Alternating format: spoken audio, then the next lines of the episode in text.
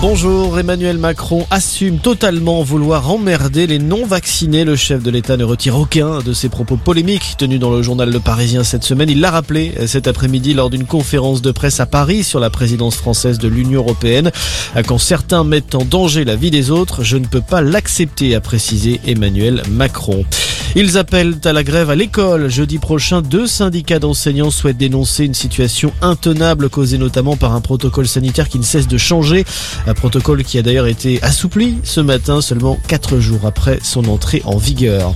Dans l'actualité également, hommage et émotion cet après-midi à Paris, sept ans après les attentats terroristes de janvier 2015. Des rassemblements officiels ont eu lieu devant les anciens locaux de Charlie Hebdo, également devant l'hypercachère de la porte de Vincennes, théâtre de la prise d'otage d'Amédi Koulibaly. La cérémonie en présence du ministre de l'Intérieur Gérald Darmanin et de la maire de la capitale Anne Hidalgo. Des plaques commémoratives avec le nom des victimes ont également été dévoilées. En tennis, Novak Djokovic euh, sort du silence, toujours retenu par les autorités australiennes en attendant d'être fixé sur son sort. Le numéro 1 mondial s'est exprimé pour la première fois depuis le début de l'affaire. Dans un message publié sur les réseaux sociaux, il a tenu à remercier tous ceux qui le soutenaient à travers le monde. Le joueur serbe attend toujours la décision concernant sa dérogation pour participer à l'Open d'Australie. Réponse lundi.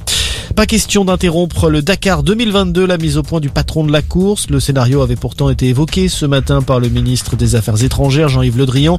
Après l'explosion d'un véhicule d'assistance le 30 décembre dernier, le parquet national antiterroriste a ouvert dans la foulée une enquête pour tentative d'assassinat terroriste.